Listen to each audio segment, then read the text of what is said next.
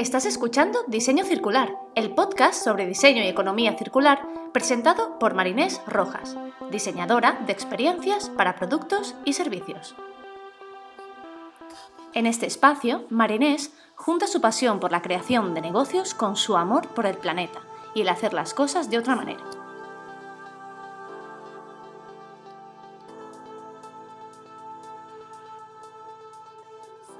Hola, hola, ¿qué tal estáis? Espero que todo bien. Bienvenidos y bienvenidas al séptimo episodio de Diseño Circular. Ya estamos aquí aumentando y muy contenta de seguir y de estar cada semanita trayendo un poco de información sobre la economía circular y sobre todo sobre la metodología del diseño circular. Me está llegando muchísimo feedback y la verdad que estoy súper contenta de cómo está yendo. Muchísimas gracias, de verdad. Hoy en el séptimo episodio hablaremos de la servitización o cómo es la vida más allá del producto.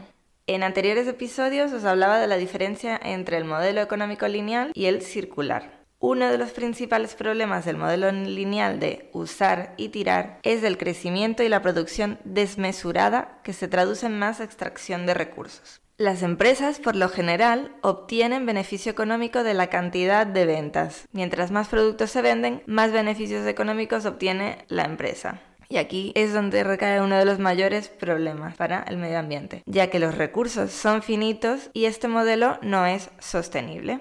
Pero ¿y cómo se le puede dar respuesta a los usuarios sin vender el producto que necesitan? Aquí es donde entra la servitización. Y ya, ya. Aquí todos son nombres raritos, pero esto simplemente, bueno, simplemente no es nada simple, pero a lo que se refiere es a la creación de servicios es una forma de que las empresas fabricantes se transformen y cambien el enfoque y el modelo de sus negocios. Es decir, en vez de vender productos, la empresa puede ofrecer un servicio. Antes de profundizar en el concepto, es importante que nos preguntemos si lo que ofrece el mercado ahora mismo con la venta de un producto y lo que realmente necesita el cliente se corresponde. Esto es algo que os lanzo ahí para reflexionar porque normalmente no es así. Hay una diferencia abismal. Los consumidores no quieren poseer objetos. Esto es un concepto clave de la servitización. Nadie quiere un taladro o tener un coche que lo usas simplemente unas horas al día o el fin de semana. Las personas tienen una necesidad yo cuando quiero un taladro es porque seguramente necesito colgar un cuadro. O cuando necesito un coche, lo que realmente necesito es moverme de un punto A a un punto B, de un sitio a otro. Las personas tienen una necesidad y aquí es donde la empresa puede resolver ese problema, ya sea sustituyendo el producto con un servicio o complementando el producto con un servicio. Hay que tener claro que las personas no compran un producto por lo que hace, sino por lo que le va a dar. Las personas no quieren unas funcionalidades, quieren resolver una necesidad que tienen. Hacer el cambio de solo vender productos a ofrecer servicios pues no es fácil. La implementación de la servitización es una reestructuración de todo, es repensarlo todo. En otros episodios os he hablado que una de las partes claves del diseño circular es diseñar como si fuese un sistema. No nos centramos en una pequeña parte, sino que pensamos en todo como si fuese una red. Todos los puntos están conectados. Por lo que si una empresa quiere implementar la servitización, esto requiere reestructurar la organización de la empresa, procesos internos, procesos sobre todo de venta. Como os comentaba, es repensarlo todo, por lo que se tienen que tener en cuenta muchos factores dentro de una organización. Las reglas están cambiando. Ahora hay muchísimo más en juego cuando un cliente está pagando una tarifa mensual por un servicio que si simplemente estuviese comprando un producto en una única ocasión. La relación entre la empresa y el cliente es mucho más larga, por lo que se tiene que cuidar al máximo y no se juega todo en una única compra, sino que es una relación de tiempo. A primera vista parece mucho más trabajo y meterse en fregados para la empresa, pero desde el punto de vista de la empresa, esto lo que hace es abrir caminos a nuevas oportunidades de negocio. Uno de los principales beneficios es el desarrollo de relaciones a largo plazo entre el fabricante y el cliente. Bajan los costes de producción y la empresa se puede centrar en la experiencia que da al usuario para ofrecer valor en cada punto del servicio. Dentro de la servitización, de la creación de servicios, existen tres tipos o tres niveles. Esto lo he sacado de un artículo súper interesante de un blog que os dejaré el link en la descripción para que le echéis un vistazo. Aquí se explican que existen tres niveles, el nivel bajo o nivel 1, nivel medio, nivel 2 o el nivel avanzado que sería el tercero. En el nivel bajo o nivel 1, el fabricante está totalmente centrado en la producción y venta de productos físicos. Este es, digamos, el modelo habitual. Todos los esfuerzos que, tiene, que hace la empresa están orientados al diseño y a la fabricación de los productos. Se limitan a proveer un servicio básico, que es decir, vender este producto. En el nivel medio, las empresas comienzan a incorporar poquito a poco servicios y estos podrían ser como yo te vendo un producto y a partir de aquí te doy soporte técnico, te lo puedo reparar, lo puedo reacondicionar, te puedo formar para que tú lo repares o te envío a alguien para que te lo repare in situ. Esto podría ser cualquier empresa de, no sé, por ejemplo, de Internet. Ellos te dan un producto y pueden venir a casa, te lo instalan, o sea, hay una serie de servicios acompañando este producto.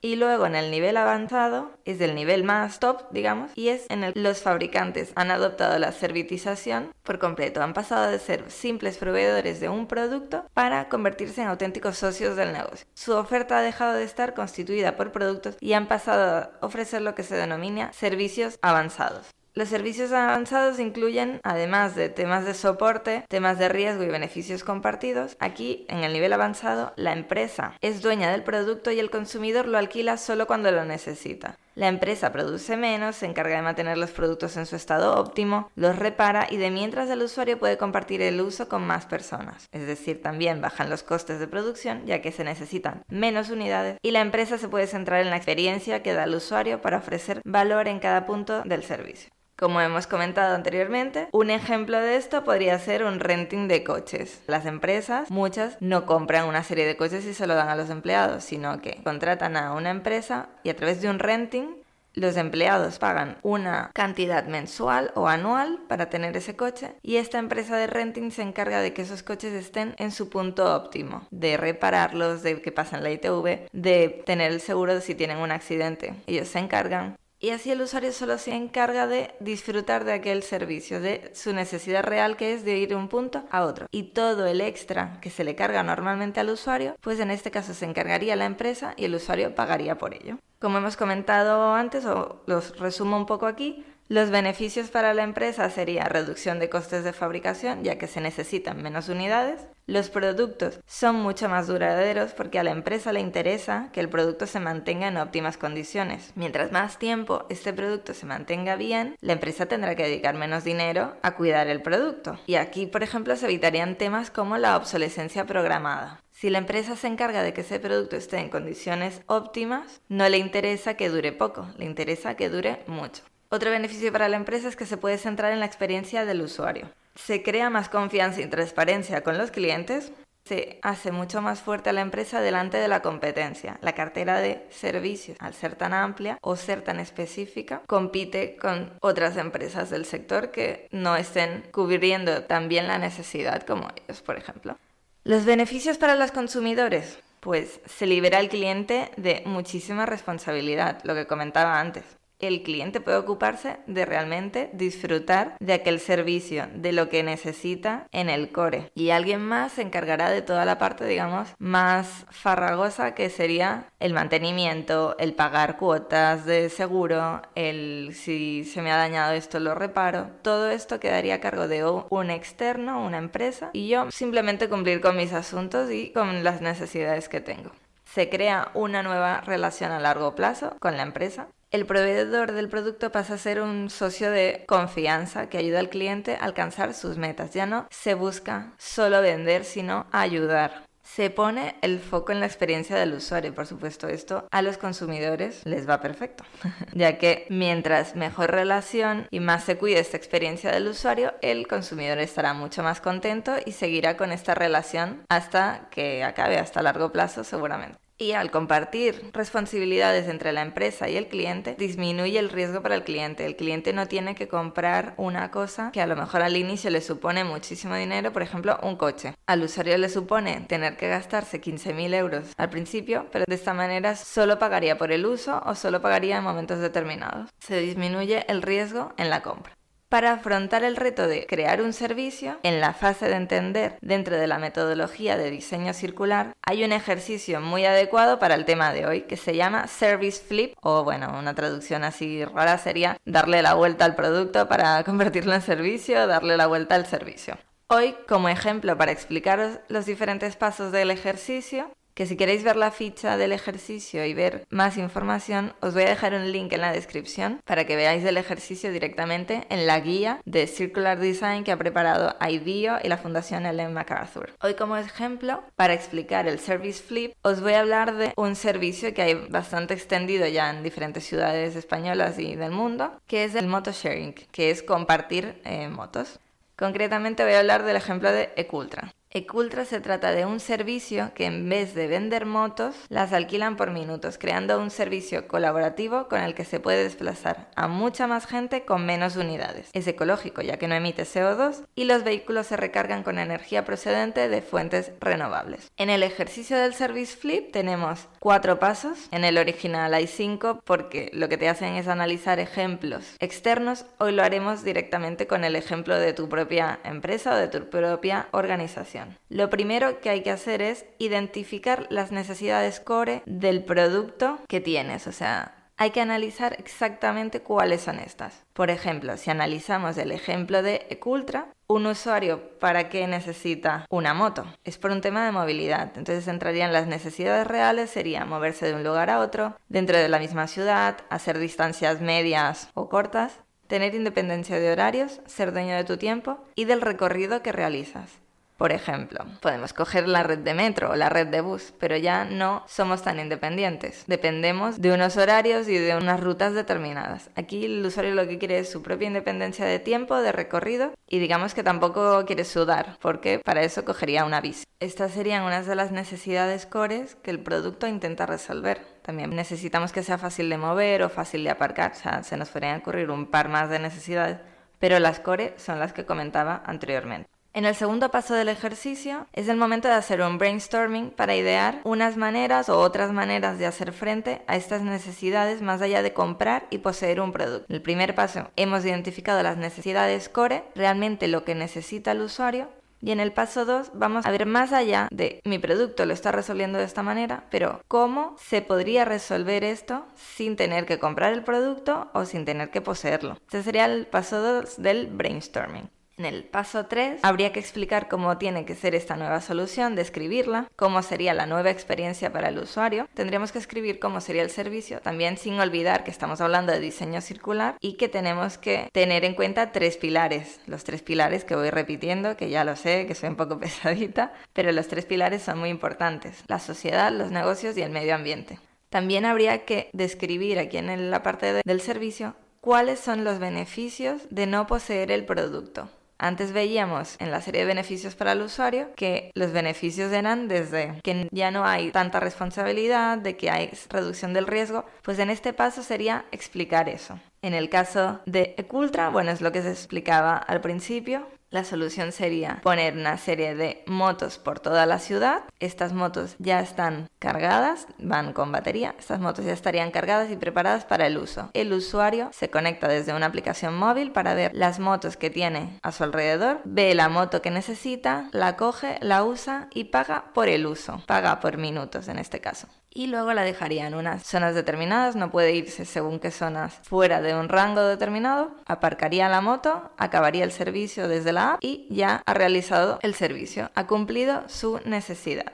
En el paso cuarto del ejercicio sería la parte de conclusión, la parte de preguntarnos. Si ofrecemos un servicio, qué sistemas necesitamos que estén en su lugar, qué socios o partners necesitaríamos, en el caso de Cultra podría ser, por ejemplo, tener en cuenta las normas de circulación de la ciudad donde vamos a implementar el servicio, tener en cuenta cómo se va a relacionar esto con los otros servicios ya existentes, por ejemplo, la red de metro, la red de bus, cómo influenciará esto, por ejemplo, en las normas que ya tenga el ayuntamiento implementadas, que normalmente al ser temas de innovación, los ayuntamientos o los gobiernos todavía no tienen medidas tomadas y van haciendo leyes y van haciendo normas sobre la marcha. Por ejemplo, esto ha pasado con los patinetes eléctricos. Se ha visto el aumento de este dispositivo y los ayuntamientos han tenido que ponerse las pilas para poner normativas sobre esto. Otros puntos a tener en cuenta, por ejemplo, en la creación del servicio, sería tener en cuenta la competencia que hay, cómo funcionan los otros servicios, qué datos que existan ya puedo usar yo para el mío, etc.